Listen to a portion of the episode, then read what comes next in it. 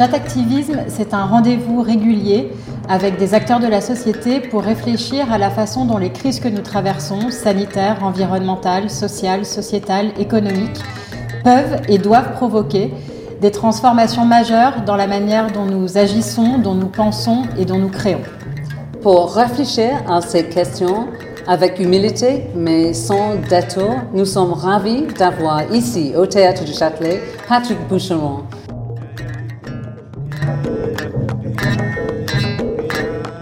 Merci et, bonjour Patrick. Bonjour, c'est moi qui vous remercie. Euh, nous sortons de trois mois un peu particuliers et nous avons tout ou un petit peu de temps de réfléchir. Donc, maintenant, qu'est-ce que c'est votre priorité? Ah, ma priorité maintenant, maintenant, c'est-à-dire le 17 juin, je, me permets de le dire parce que tout va tellement vite et de manière, euh, au fond, si euh, imprévisible.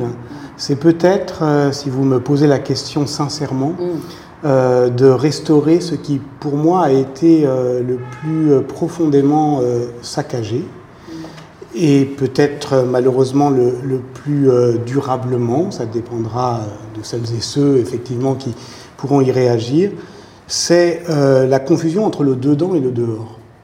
Finalement, ce qui nous euh, constitue, c'est quand même de pouvoir euh, revenir en nous-mêmes. Moi, ça m'a beaucoup manqué, la solitude pendant cette période dite de confinement, de revenir à nous-mêmes parce qu'on a pu se relier aux autres. Pour ça qu'on arrive à lire, d'ailleurs. Moi, je n'arrivais plus à lire pendant ces quelques mois de confinement, parce que justement, on sort. Mais quand on ne sort plus, ou quand, pire encore, avec les moyens, euh, euh, disons, de, visioconférence, on rentre dans les gens par euh, effraction et que les gens rentrent chez nous. Aujourd'hui, nous sommes déconfinés, mais nous n'avons pas retrouvé le sens du dedans et du dehors, pour moi. C'est-à-dire nous sommes littéralement disloqués, sortis de nos lieux. Et, et ça, ça va être long. Donc mon, mon objectif personnel, si vous me demandez, c'est effectivement de retrouver un balancement entre l'ici et l'ailleurs, entre moi et les autres, et ça ne se fait pas d'un coup. C'est assez génial cette, euh, cette euh, façon de voir les choses parce que c'est vrai que c'est y a une habitude qu'on a prise par contrainte et de nouvelles habitudes qu'on va devoir recréer et des habitudes qui étaient finalement tellement naturelles dans notre vie avant qu'on s'en rendait presque pas compte. Il y a donc du coup finalement une espèce de, moment qui s'est créé. Vous êtes un historien, vous êtes spécialiste des dates, donc il y a, on se dit que ce moment va faire date, certains commencent à le nommer. Mmh. Comment vous, avec votre regard d'historien, avec votre prisme d'historien, comment vous, vous avez envie de nommer cette période. Comment vous pensez qu'elle va perdurer aussi dans l'histoire dans euh, prochaine? Alors d'abord, je dois dire, puisque vous parliez euh, d'humilité, que je n'en sais rien, que le temps... C'est la meilleure réponse. le temps se nomme comme il le souhaite. Lui, non, mais euh, celles et ceux qui se battent pour le nommer.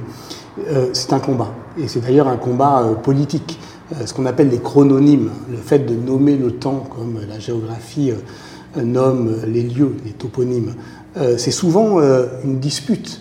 Dire des années 70 en Italie et en Allemagne que ce sont des années de plomb, par exemple, c'est une prise de position. Euh, je, regarde avec euh, consternation la rapidité avec euh, laquelle, dans la presse par exemple, on commence à dire la génération Covid. Pour parler des jeunes, je pense qu'on va en parler. C'est ça effectivement qui me, qui me bouleverse. Mais les jeunes n'ont pas à consentir à se faire, à leur insu, baptiser par une catastrophe. C'est à eux de dire le nom qu'ils veulent porter et il vaudrait mieux que ça ne soit pas le nom d'une maladie. Donc, euh, je remarque d'ailleurs que ce qui nommerait plutôt le temps que nous avons vécu euh, est moins la maladie que euh, la réaction, sans doute d'ailleurs légitime, qu'elle a suscité dans la plupart des gouvernements dans le monde, c'est-à-dire le confinement.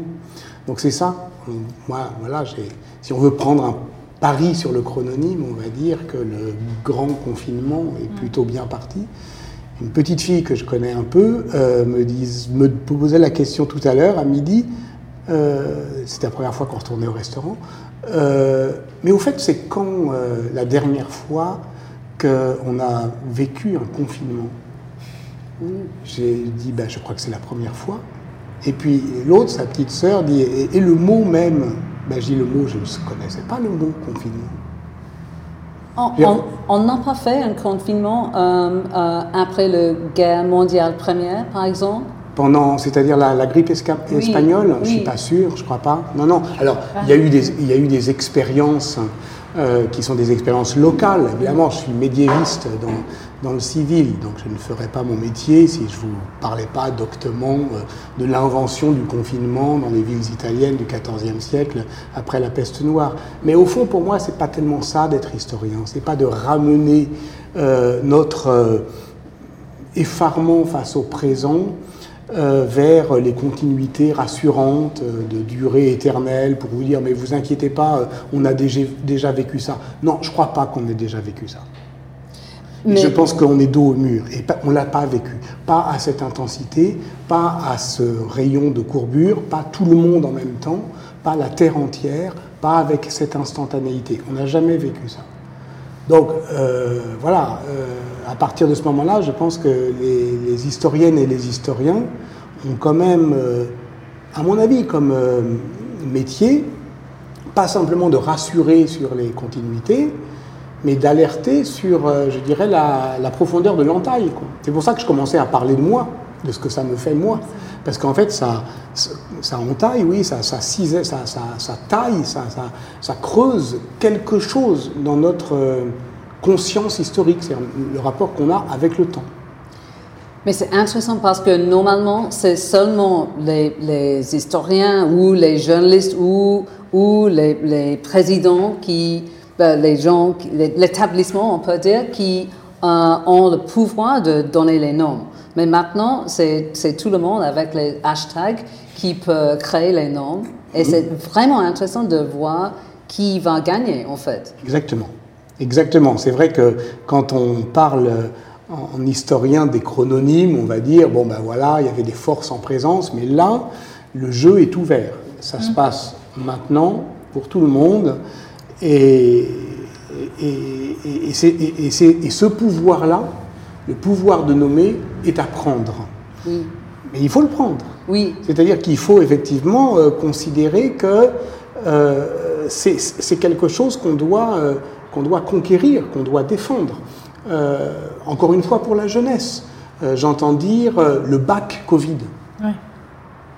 Et quel, ça veut dire quoi? Qui est injuste, qui est terrible d'avoir toute la vie. Nous parlons aujourd'hui, 17 juin, ça, ça, aurait dû être le premier jour d'un bac qui n'a pas eu lieu moi, je m'en fous un peu du bac, mais simplement, je ne enfin, je, je suis pas un défenseur euh, du rituel républicain. Je remarque que euh, s'en est, enfin voilà, ça n'existe plus cette année.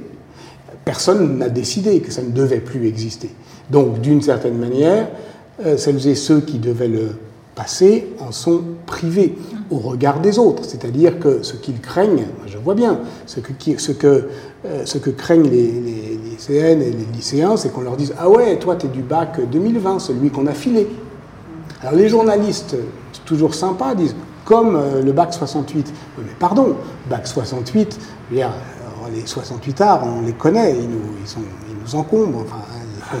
je on les a entendus parler. Donc ils n'arrêtent pas de dire depuis si longtemps que eux, ils avaient bien mieux à faire que. Bon, donc le bac 68, c'est pas, c'est pas une macule, c'est une, c'est, une, une médaille. Mais là, c'est quoi? Qu'est-ce que le bac Covid, ça fait pas exactement le même effet. Bah, nous, euh, on s'est, on, s'est, on s'est terré comme des rats. Hmm. Bah, euh, c'est pas euh, pour la jeunesse, on peut pas dire que ça soit un truc qu'on, puisse revendiquer. Sauf à dire qu'on on, s'est enfermé pour de bonnes raisons. Et, c'est pour ça que, attention, hein, je, ne nie pas qu'il y avait une nécessité à le faire. Mais maintenant, il faut, il faut le. Oui, il faut l'assumer faut dire, bah oui, on a fait ça parce que pour, voilà, et au, au nom de, essayer de, de, recomposer une, euh, une première personne du singulier, un nous. C'est ça en fait. Vous les avez interrogés, ces jeunes, vous les avez invités à justement euh, prendre des témoignages sur ce qui se passait en ce moment, etc. Comment ils s'expriment? Est-ce que on... Parce qu'en effet, les, journalistes les font parler. Le Monde a encore euh, euh, titré Génération Covid dont, vous parliez à l'instant. Comment est-ce est que vous commencez à sentir justement des, des, signaux faibles de ces noms qui pourraient arriver, de la manière dont eux, vous dites il faut qu'ils s'en emparent, c'est-à-dire que maintenant c'est comme ça. Euh, personne, en tout cas, vous n'avez pas envie de dire c'était bien, c'était pas bien de confiner. C'est un fait. Mais comment eux, ils commencent à s'en emparer? Comment est-ce que cette génération, est-ce que vous avez des, voilà, des indices euh, sur la manière dont eux commencent à s'en emparer, les hashtags qu'éventuellement ils utilisent, la manière dont ils en parlent eux-mêmes? Alors moi je suis, euh, il faut quand même dire, d'où je parle, pour reprendre justement un slogan de, 68. Je n'ai pas, euh, je suis enseignant, je considère que je suis enseignant, mais euh, je n'ai plus euh, charge d'âme, si j'ose dire. C'est-à-dire que voilà, j'enseigne au Collège de France, donc j'ai une audience, un public, je n'ai plus d'étudiants. Mais les étudiants, je les connais quand même, je, je les vois. mais, donc, tout de suite, pendant, en tout cas, dès le mois de euh, d'avril-mai, j'ai été intéressé par exemple par euh, euh, une initiative qui était une initiative d'enseignants du, secondaire des,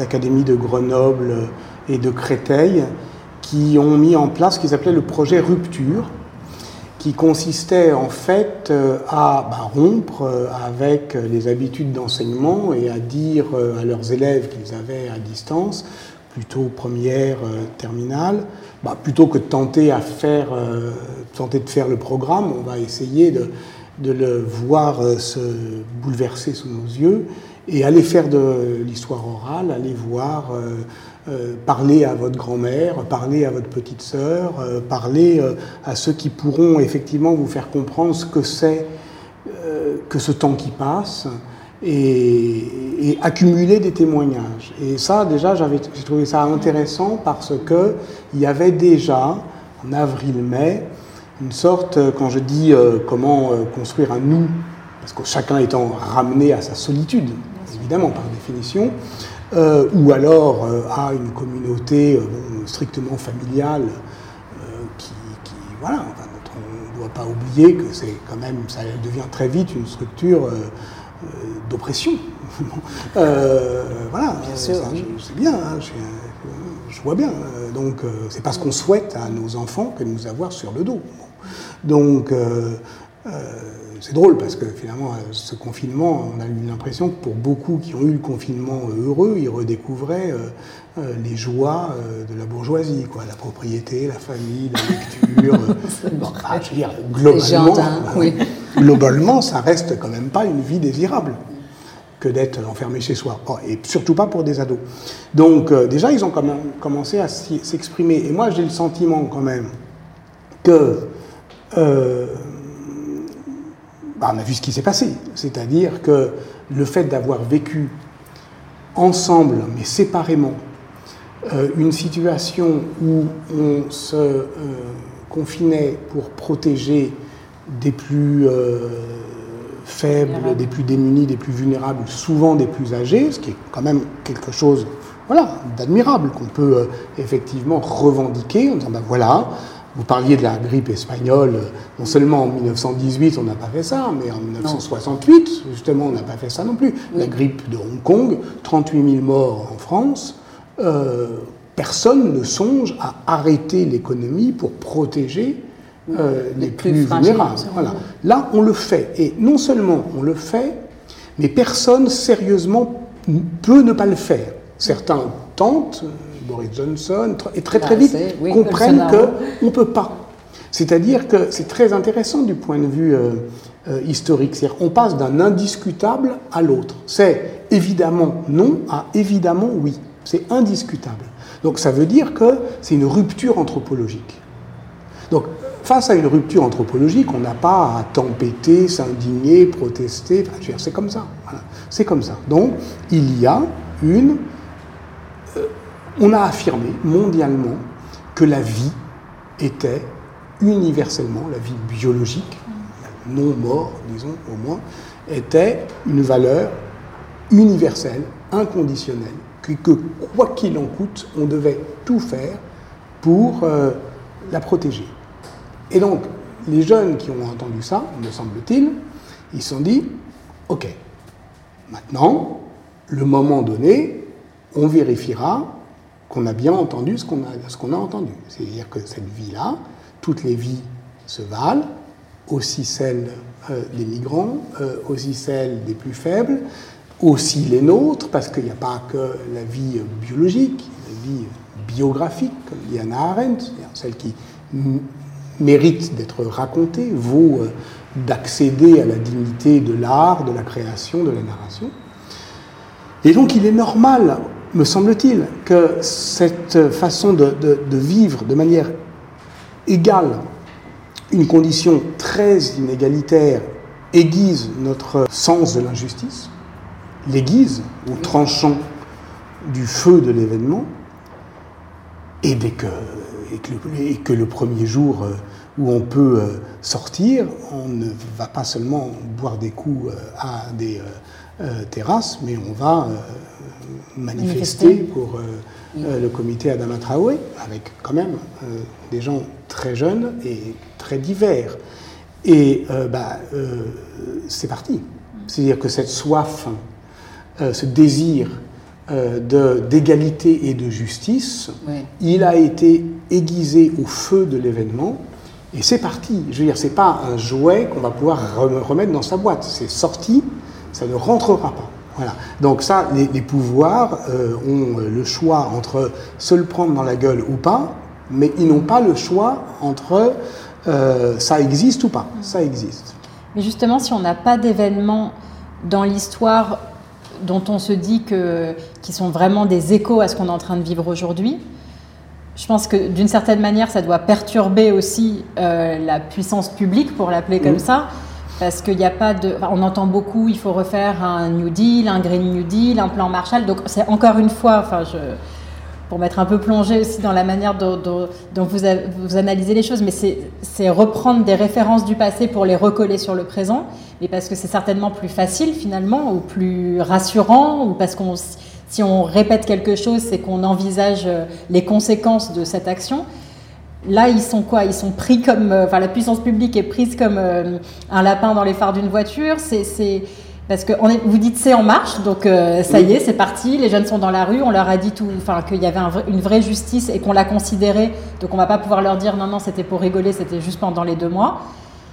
Mais alors quels sont les référents et, s'il ne doit pas y avoir de référents, quelles sont les, possibilités pour que cette, ça transforme vraiment dans, dans du, concret demain, après-demain euh, alors d'abord, encore une fois, j'en sais rien parce que. je, je vous parle comme si vous étiez médium. Mais qu'est-ce qui va se passer? Euh, Ce que je sais, c'est en quoi effectivement mon métier d'historien peut être mis à l'épreuve par euh, cette euh, situation. Et, et, là, je défends un petit peu l'histoire, c'est-à-dire le fait que on puisse trouver dans le passé des ressources d'intelligibilité pour poser un diagnostic sur le présent, au moins. Et puis éventuellement voir euh, en quoi on pourrait transformer ce présent. Et voilà. Donc ça veut dire que l'énigme du présent trouve peut-être euh, euh, sa résolution dans le passé, qu'il y a là quelque chose qui peut nous éclairer, pas parce que ce serait des leçons de l'histoire, mais parce que c'est voilà, une, sorte de, de trésor d'expérience. C'est comme au théâtre. Voilà, le théâtre, s'il y a un répertoire, c'est parce qu'on pense que Shakespeare, qui lui-même était euh, voilà, confronté à, euh, des difficultés dans, l'Angleterre du début du XVIIe siècle, pensait pas absurde de penser lui-même à l'Angleterre du XVe siècle et voir à l'Antiquité. Et donc nous-mêmes, on peut penser à Shakespeare qui lui-même, par rebond, voilà. Donc j'ai rien contre aller chercher des mots du passé, MOTS, pour penser les mots UX euh, du présent. on a toujours fait ça, et puis moi je suis un peu historien de la Renaissance quand même, donc l'idée d'aller chercher euh, dans euh, le passé ancien de quoi, au fond, ouvrir le temps, ouvrir le temps à des devenirs possibles, Bon, ça s'appelle l'humanisme, par exemple. Donc voilà. Mais pour vous répondre, ça c'est ça c'est une boîte à outils. Oui. Ensuite, après, l'essentiel, c'est que cette boîte à outils, nous, notre boulot, enfin, les, bon, disons les, qu'est-ce que je vais dire? Pas les historiens, pas les intellectuels, mais ceux qui travaillent sur l'imaginaire. Voilà. Donc ça veut dire nous tous. C'est-à-dire ceux qui essayent quand même d'aller exprimer quelque chose de l'imaginaire collectif. L'idée, c'est de l'ouvrir le plus possible. Par exemple, la question du précédent. Bien sûr qu'on va, à ce futur craint ou désiré, on va balancer des mots du passé. Mais il ne faut pas que ce soit toujours les mêmes.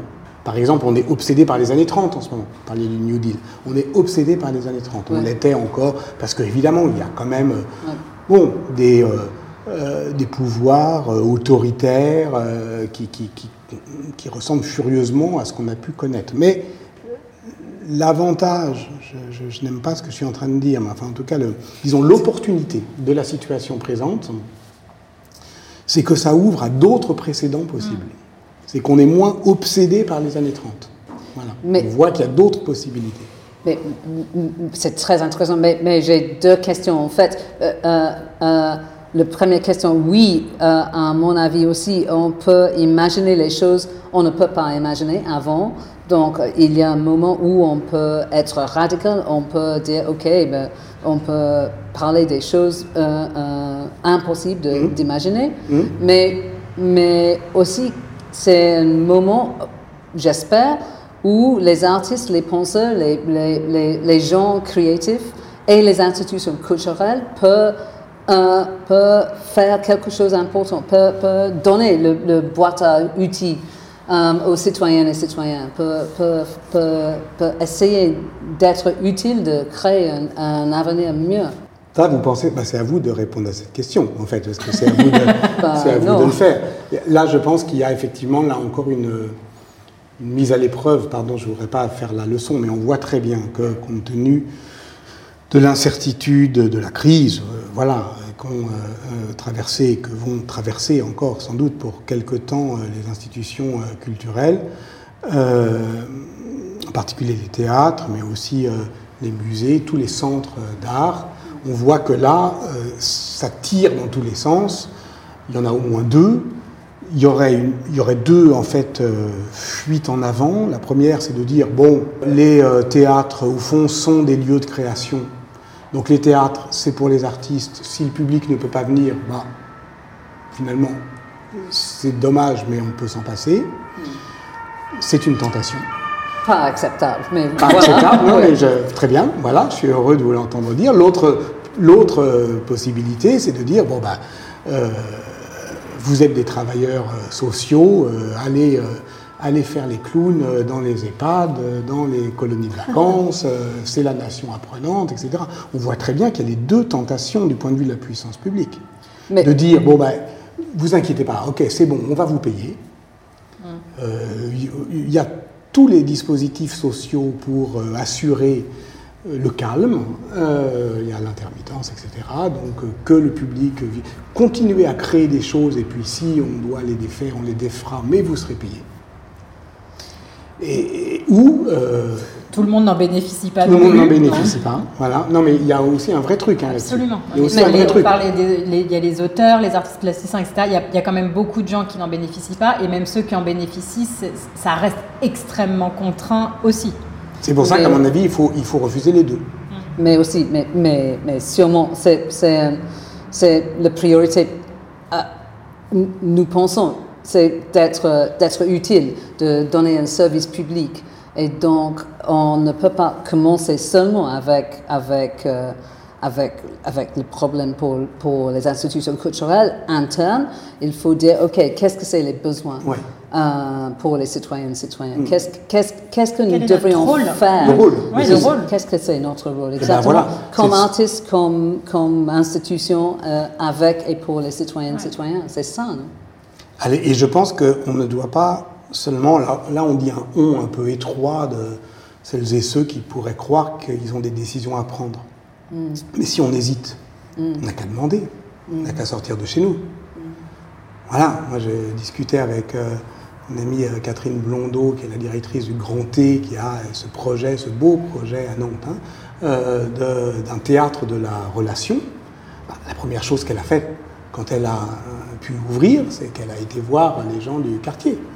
Bah, vous avez besoin de quoi? Alors Après, ça, ça veut, on peut tomber de haut. Hein. en gros, ils ont dit bah, on a besoin que vous nous, vous nous donniez à bouffer. Oui. C'est ce que d'ailleurs les artistes aussi disent pour le moment. On leur demande, on pense que les fonds de soutien, etc., euh, on peut s'attendre à ce qu'ils disent oui, j'ai besoin d'un atelier de matériel. Ils disent non, j'ai besoin de payer mon loyer parce que je vais me faire virer et j'ai besoin de manger. Et voilà, et ça, il faut l'entendre. Absolument. Donc, T, le premier truc à faire, il a dit bah, rouvrez le, vous rouvrez le restaurant du théâtre déjà, ce serait mmh. sympa. Voilà. Euh, ça commence comme ça. Et puis ensuite, on discute. Donc, c'est pas. Euh, il va falloir faire avec euh, effectivement cette question de comment se rendre utile. Quand même, euh, cette, nous sortons d'une expérience qui a été aussi une machine à culpabilisation. Ah bon, voilà, moi je suis quand même dans le monde, voilà, je suis dans le monde de celles et ceux qui n'ont jamais un, jamais craint pour leur survie économique. Je suis fonctionnaire. Il faut le dire, j'en ai pas honte, mais voilà, euh, je, n'accepte pas, par exemple, que. Enfin, on a fait notre boulot. On n'a pas à être remercié parce qu'on a fait notre boulot. On peut, en revanche, ensuite, ne pas accepter qu'on ne nous demande pas notre avis sur la manière dont on doit pouvoir le faire, ce boulot. Mais euh, maintenant, il faut effectivement se poser la question de l'utilité sociale de ça.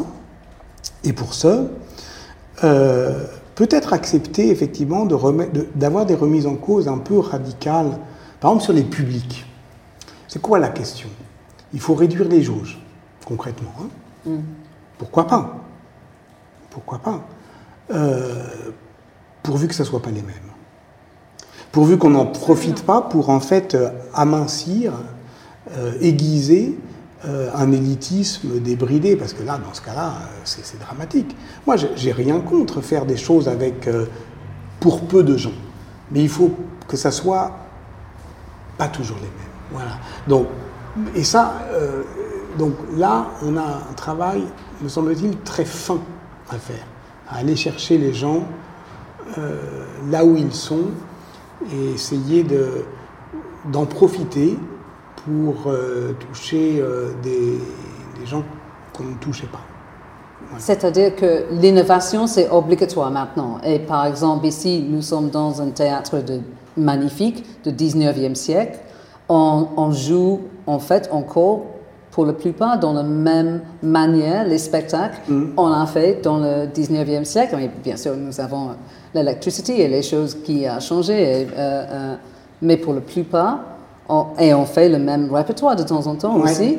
Mais maintenant, on doit changer. On ah. doit. On ne peut pas continuer dans, le même axe. On ne peut pas dire, oui, nous sommes encore dans le 19e siècle. On doit changer comment faire, comment créer les, les œuvres.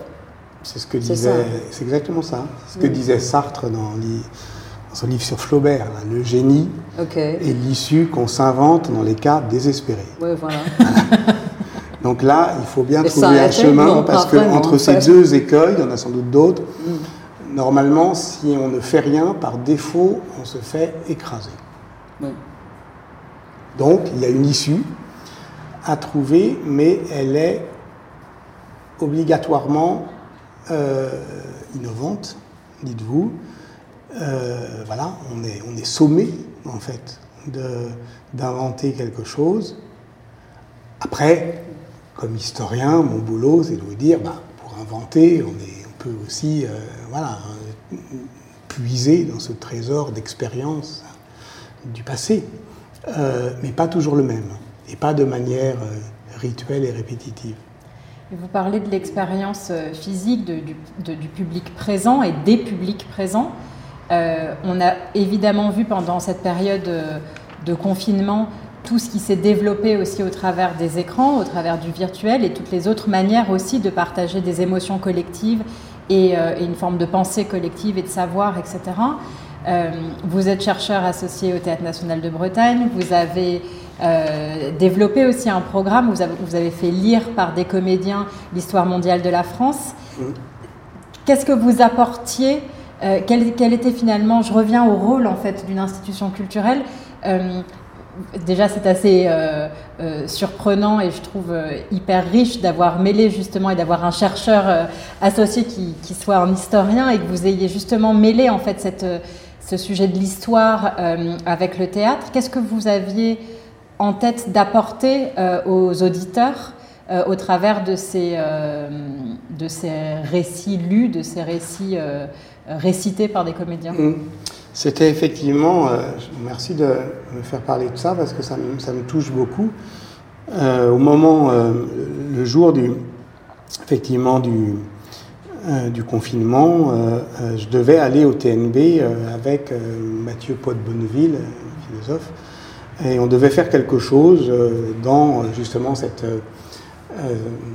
cette on va dire, carte blanche d'artistes associés qui était sur les masques, justement. Mais euh, on l'avait fait à Beaubourg, euh, dans le festival euh, hors piste, sur une série de, conférences sur le peuple des images. Et on avait fait quelque chose comme quoi, quand même, ça sert à ça aussi, l'art. Ça sert littéralement à voir venir. c'est le titre d'un livre de Mathieu Pot Bonneville avec Marie Connet, Voir venir.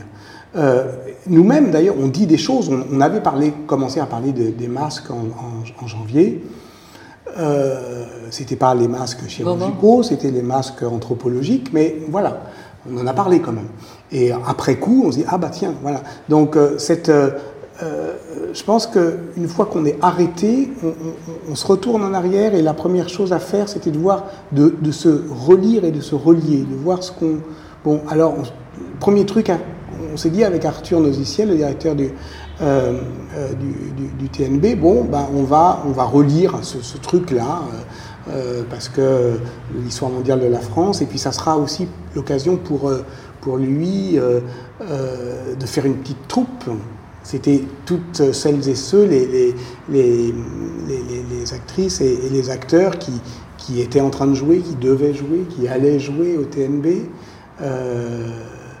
Puis les acteurs, à ce moment-là, bah, vous le savez, c'était comme des, comme des lions en cage. Il fallait leur lancer de la barbaque dans leur... Parce que sinon, ils ne pouvaient plus, quoi. ils tournaient en rond. Quoi. Je pense que la question de leur rôle aussi pendant ah bah cette période-là bah était centrale. Et il me semble que...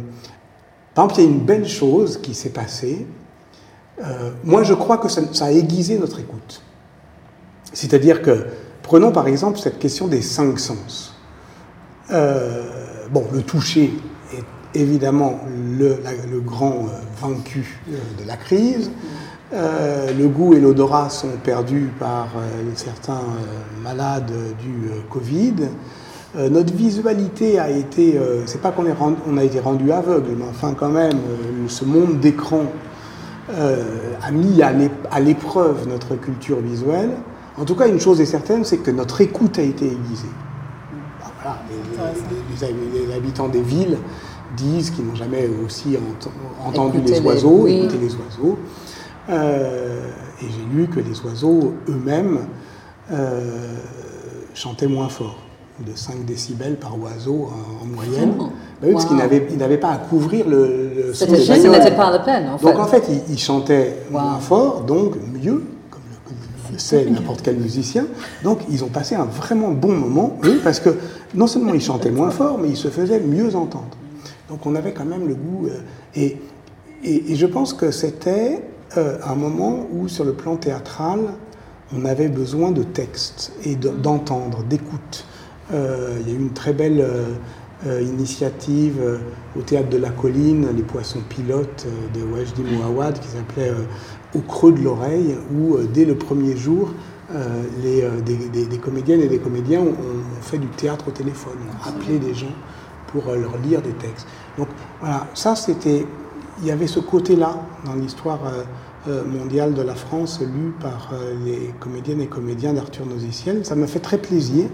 C'est une manière aussi de relier. Alors bon, par ailleurs, le, texte n'était pas totalement choisi, au, pris au hasard. Hein. C'était, c'est une histoire chorale du, de notre rapport à la, à la mondialité aussi. Donc il pouvait y avoir des échos.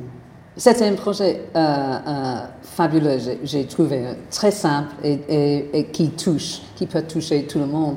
Mais pour moi, c'était aussi intéressant et c'est toujours difficile de trouver le, moyen euh, numérique vraiment euh, de créer les formes nouveaux, de pas simplement faire les choses, euh, de, de, de, faire, de, faire, le tournage de spectacle, mais de créer les, choses nouvelles avec les artistes. Et, en et avec les citoyens. citoyennes, et sur cette question numérique, ça c'est intéressant. Par exemple, sur le livre, on n'en parle pas beaucoup, mais moi je suis éditeur, donc ça m'intéresse. Euh, je crois que euh, la part euh, du livre numérique est passée de 3,5 à 6% Donc ça reste toujours ultra minoritaire. Et là, pourtant, c'est un secteur de l'industrie culturelle où il y a eu des investissements massifs. Mais on peut dire tranquillement que si pendant trois mois où les gens n'ont que ça à faire ne peuvent pas aller dans des librairies, euh, s'ils ne téléchargent pas euh, des livres numériques, c'est donc qu'ils n'en téléchargeront jamais. C'est donc en fait, ce n'est pas désirable comme format. Il y a des choses qu'on va continuer à faire, d'autres qu'on va s'empresser de ne plus faire. Moi, quand même, du point de vue, enfin, personnellement, ça, m'a, ça, ça a réarmé mon désir d'adresse directe, de, d'engagement physique, de, de, de partage, de partage sensible. Et donc, j'ai, en fait, c'est à ce moment-là que j'ai mieux compris pourquoi j'avais jamais eu envie de faire cours par, euh, par vidéo, par mm. exemple. Pourquoi j'ai toujours trouvé que c'était au fond de la connerie. Mais je ne savais pas trop pourquoi. Là, maintenant, on sait. Avec le vécu à l'appui. Ben voilà, voilà. Mais inversement, il y a peut-être des choses à, Il y a quand même des choses à sauver de tout ce qu'on a fait. Oui, et oui. Pas, c'est pas que du. Et le monde numérique en termes, pour les artistes, c'est encore une forme euh, euh, très très jeune. En fait, si, si, on, si on voit le cinéma, par exemple, on peut dire, OK, il y avait une centaine d'années, les films, Eisenstein a commencé, et les films deviennent encore assez importants, mais on ne parle pas encore, il n'y avait pas de couleur, et donc pour le monde numérique, pour les artistes, mm. on, a, on, a, un axe encore très loin, je pense, de trouver les formes qui marchent, vraiment, qui marchent avec un public. Et j'en suis sûre, vous avez raison. on a vu les échecs, on a, on a vu euh, un laboratoire mm. Pour, le, pour, pour, les formes numériques. Euh, et nous, par exemple, nous avons fait un cœur virtuel oui. qui a peut-être marché assez bien. C'est le même euh, euh, esprit d'avoir le les gens solitaires mais solidaires, solitaires et solidaires au même temps. Euh, et nous avons eu 1100, 110 000 vues. Oui, c'est beaucoup. C'est pas mal. Pour un théâtre, c'est pas mal. Pour un chœur, c'est pas mal non plus, en fait. Mais la question maintenant, c'est presque, maintenant que, comme vous le dites, on a le, on a le droit à nouveau d'être ensemble, mm. comment on ne perd pas tout ce, début d'expérimentation de la part des artistes et de la part des structures et, euh, des citoyens, absolument, d'inventer d'autres modes d'être ensemble, de partager une émotion collective, de partager du savoir, etc.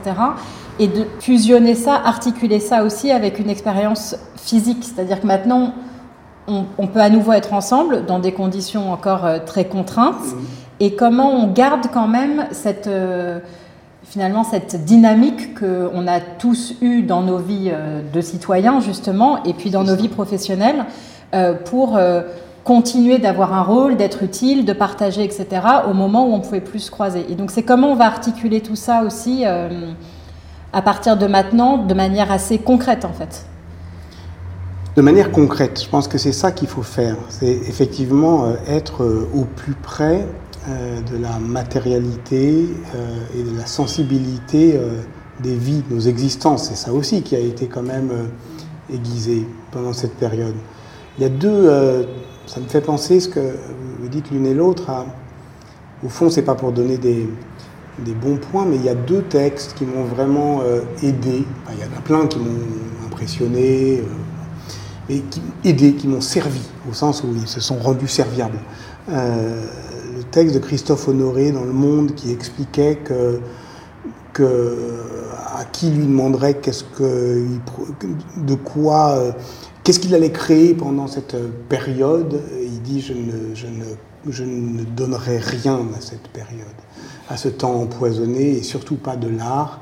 C'est du temps perdu et en termes proustiens, pour avoir une chance de le retrouver, ce temps, il faut accepter de l'avoir perdu. Euh, et ça, j'ai trouvé ça très beau et très digne parce que c'était aussi finalement la, comment dire, je, pense justement l'expérience des années euh, euh, SIDA, c'est-à-dire de cette certitude au fond qu'on n'a rien à attendre d'une maladie. Une épidémie, c'est structurellement une saloperie, on attend que ça passe, que ça tue le moins de possible, le moins de gens possible, et, et que la maladie n'est pas euh, réformatrice. Ce sont les malades qui peuvent être des réformateurs sociaux. Euh, les malades sont les experts de leur maladie et c'est eux qui doivent, en fait, euh, et ça on l'a pas beaucoup entendu. Euh, aussi parce qu'on n'a pas beaucoup entendu qu'il n'y avait pas que des hospitalisés, il y avait aussi des malades à la maison. Et qui, euh, bon. Donc ça, ça m'a beaucoup aidé parce que c'était une manière de se déculpabiliser d'une sorte de, de, chape de, responsabilité. Bon, qu'est-ce que je fais? Est-ce qu'il faut que j'écrive? Est-ce qu'il faut que. Voilà. Et, le deuxième texte, c'était celui de Bruno Latour euh, sur euh, l'inventaire qui disait, ben voilà, faites une autodescription euh, de ce qui vous manque, de ce que vous pourrez, euh, après le coureur léger, effectivement, ce à quoi vous pourrez renoncer, parce que ça, c'est le mouvement de pas de retour à l'anormal, l'apostrophe. Euh, au fond, c'était pas absolument indispensable tout ce qu'on faisait avant. Moi, je vois, je suis un hyperactif, donc euh, c'est vrai que spontanément, les premiers, euh, les premiers voyages, disons, que ça a euh, annulé, je me suis dit, bon, ils n'étaient pas indispensables. Maintenant, je vois plus nettement ce qui me manque vraiment et ce que, je suis désolé, je ne suis pas prêt à, euh, ce à quoi je ne suis pas prêt à renoncer. Mais cet inventaire, je ne sais pas où ça en est parce que j'ai suivi en effet son lancement mmh. et, et je pense que ce serait formidable ouais, de, de, de, de, le voir, faire vraiment. Ouais, de le faire vraiment, de voir ce qui en est ressorti, etc. Et de. Euh, alors déjà de se l'appliquer à soi-même, parce que moi je me suis promis pendant deux mois que j'allais le faire oui, et puis je ne l'ai pas fait. C'est pas évident. Ouais. Mais, euh, mais de voir justement ce qu'il en est ressorti. On se parlait tout à l'heure de demander aux citoyens ce dont ils auraient besoin et ce dont, euh, comment euh, une institution culturelle pourrait leur être utile. Là, c'est un peu ce que fait Bruno Latour en disant faites un, votre propre diagnostic, j'ai envie de dire, et puis avec ces diagnostics accumulés, on va pouvoir faire un diagnostic sociétal de, du besoin euh, euh, et de ce qu'on a envie de réparer et puis ce qu'on a envie de lâcher et à l'inverse de, créer demain. Et c'est vrai que je pense que cette matière, elle, elle est précieuse et que ça ne doit pas rester une bonne initiative de Bruno Latour pendant le confinement, mais vraiment un, une base peut-être pour, euh, bah pour repartir comme euh, en marketing, on fait des études euh, qualitatives ou quantitatives pour savoir euh, quels sont les besoins et à quoi un produit va, va, répondre, une marque va répondre. Là, en réalité, il serait temps en fait d'entendre oui. un peu ce dont les gens ont besoin et ce dont les gens n'ont plus besoin. Et ce d'autant plus que, vous avez parfaitement raison, c'est exactement ça, c'est d'autant plus que c'était un mouvement en cours. Oui. Donc là, on vit le dégel, mmh. en somme. Mais euh, c'est les, les, les, préoccupations, euh, les colères, euh, les, les, désirs euh, d'avant, euh, ils ont été gelés, mais ils, ils, sont là encore. Voilà. Et, et, et ça revient euh, intact, inentamé. Ça, ça, ça, avait pu être une inquiétude. Et pour moi, c'est incroyablement rassurant. Enfin, la révolution des femmes, par exemple. Oui. La révolution des femmes, elle était en cours. Euh, elle est pour moi inexorable et elle doit libérer tout le monde. Mais euh, pendant la crise, on a quand même eu une rechute, une remasculinisation brutale de l'expertise, même quand on comptait euh, les tribunes. contre les femmes, oui, tout ça. Voilà. D'abord les violences contre les femmes, c'est évident qu'on ne peut pas penser sérieusement qu'en confinant tout le monde, ça va s'arranger. Euh, L'enfance en danger, bon, enfin, quand on aura les chiffres réels, ça va être dramatique.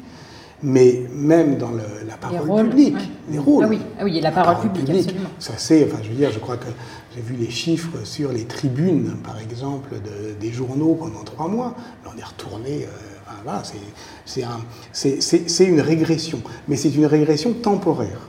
Euh, là, la période où on est, vous vous dites que votre engagement, il est pour cette jeunesse. Il y a, il y a une j'ai toujours plus ou moins dit que pour moi, être historien, c'était se rendre euh, redevable à la jeunesse. Voilà. Au moins intellectuellement, au moins l'assurer, l'affirmer, euh, refuser tous euh, les discours, non seulement du c'était mieux avant, mais vous êtes venu trop tard.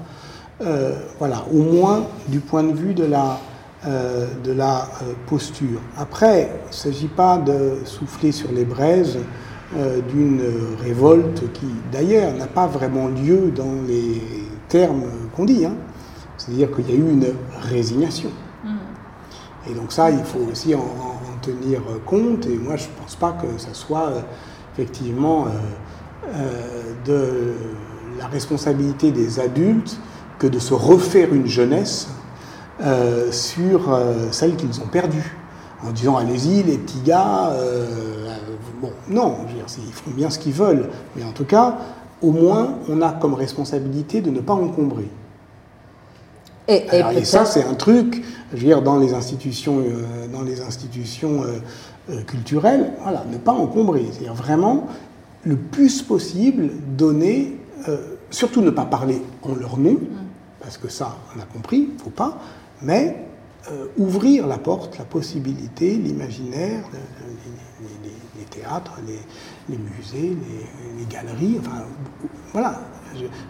on pourrait se faire tranquillement euh, un moratoire sur les. C'est pas, c'est pas la guerre des générations, c'est pas du tout ça, parce qu'on peut même pas leur reprocher ça. Ils ont quand même été assez sympas avec leurs aînés, hein, franchement. Solidaires. Très solidaires. Mm. Mais maintenant, euh, surtout si on veut s'assurer que le cas où on devra le refaire, et ça arrivera peut-être, euh, se reconfiner, etc., euh, ils soient toujours d'accord.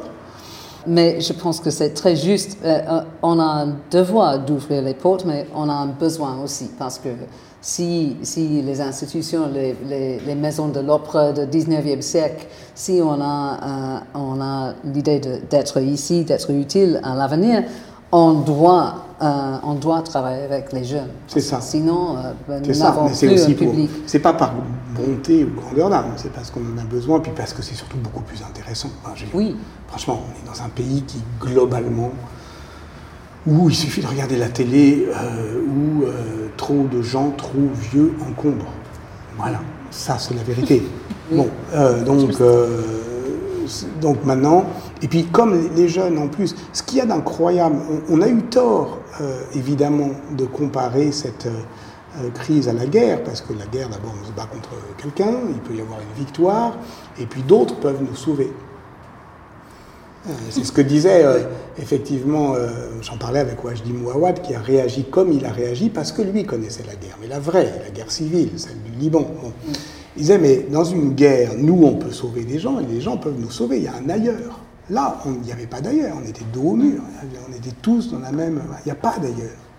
C'est incroyable. Et du point, mais ça, ça fait déjà plusieurs années. Je vois pour les jeunes quel pays les fait, les rêver. Bon, évidemment, il y avait quand même, malgré tout, l'Amérique d'Obama, euh, le Canada, mais a plus grand. Enfin, voilà, c'est l'ailleurs s'étrécit quand on lit, je ne sais pas, les, gens, les, incroyables, je pense, euh, euh, à ceux qui racontent comment ils ont fait la route dans les années 70, euh, oui, les, orientalistes qui disaient ben, Moi, je partais en Afghanistan parce que c'était plus simple. En fait, je suis allé en Afghanistan parce que c'était le plus facile. C'était là où, la vie était simple. Et puis, Damas, vous, aviez, si vous aviez connu Damas dans les années 80, c'était vraiment la douceur de vivre. Voilà. Nous, les adultes, on a vécu ça un peu. Et aujourd'hui, tout euh, s'étrécit et tout devient irrespirable. Et donc, parce que y a, y a, donc l'ailleurs n'est plus le lieu du possible. Ben, je me permets justement d'entamer de, euh, la conclusion de notre échange qui pourrait durer, je pense, plusieurs heures. pour, pour reboucler finalement sur, sur ce par quoi vous avez commencé quand on vous a posé la question de, finalement là où vous en étiez après ces, ces, quelques mois et que vous avez parlé du dehors-dedans. Là, vous venez de parler de l'ailleurs, de l'imaginaire.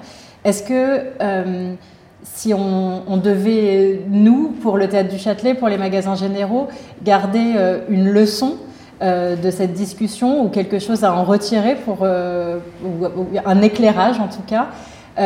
Finalement, on peut être ce lieu de, l'ailleurs et de l'imaginaire tout en restant ancré dans le présent et ancré dans le concret. Mais est-ce que c'est là finalement notre, notre peut-être notre challenge euh, d'être euh, cet espace à la fois dans la société, mais aussi qui apporte un, dehors, un imaginaire, un ailleurs, et qui peut du coup permettre de, de mieux vivre le dedans, si je puis m'exprimer ainsi? Ben, Vous le dites très bien, c'est comme ça que je, je, me représente euh, avec humilité les choses au moment où effectivement l'épidémie nous a amené à cesser, euh, stopper net euh, nos activités. Moi, je faisais cours euh, au Collège de France sur l'expérience politique. Et là encore, très honnêtement, je ne savais pas ce que je faisais. je ne pourrais pas dire, parce que ce travail d'autodescription de, à, la, Bruno Latour, je me le suis un petit peu appliqué en regardant, par exemple, mes mails, mes euh, mon agenda et voir comment moi-même, parce que c'est facile euh, d'accuser euh, les gouvernements d'aveuglement, mais comment nous-mêmes, en fait, on continuait alors qu'on avait toutes les, toutes la possibilité de comprendre ce qui se passait.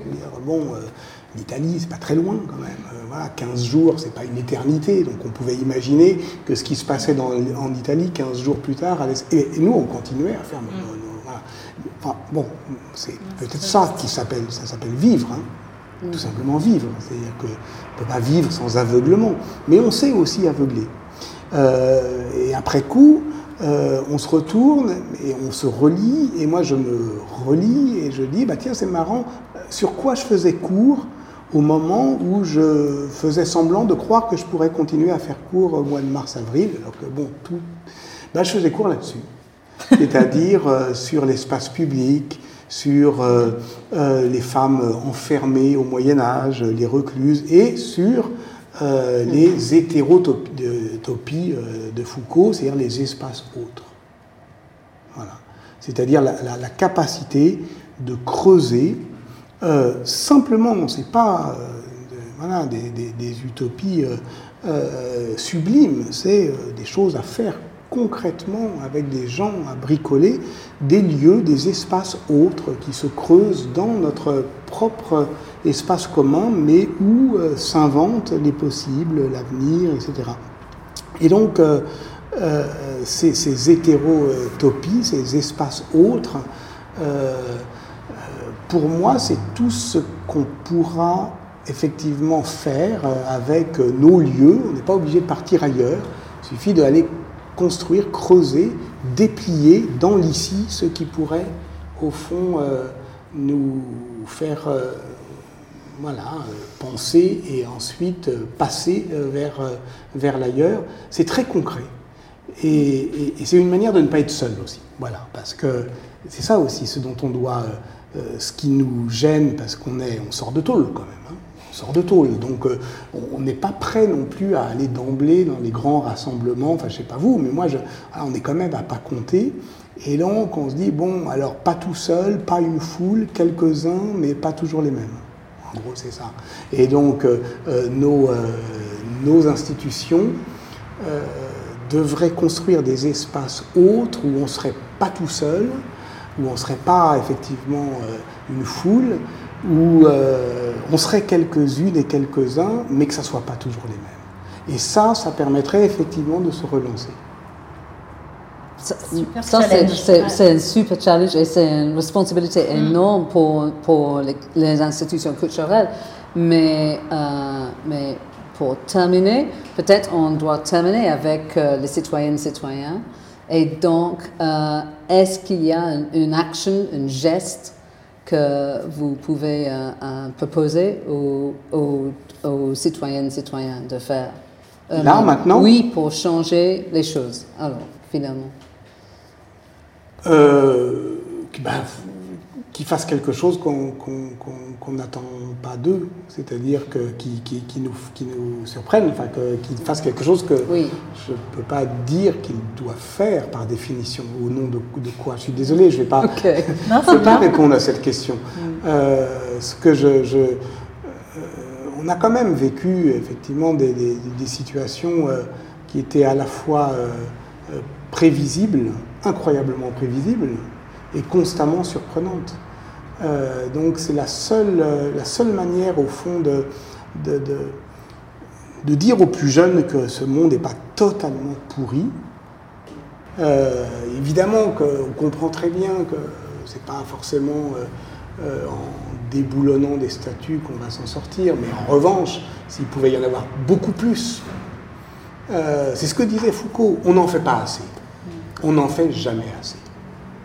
Voilà, on n'en fait jamais assez. Euh, l'histoire mondiale de la France dont on parlait, euh, il ne s'agissait pas de déboulonner des statuts, il s'agissait de parler de plein d'autres choses. Euh, notre idée, c'est pas de remplacer le vieux monde, c'est simplement de le peupler davantage. Donc on ne veut pas de mal à ce qui existe déjà, mais simplement on trouve que c'est pas assez. On n'en fait jamais assez. C'est un, beau mot de conclusion. Merci beaucoup Patrick Boucheron. Merci, merci beaucoup. Bon courage.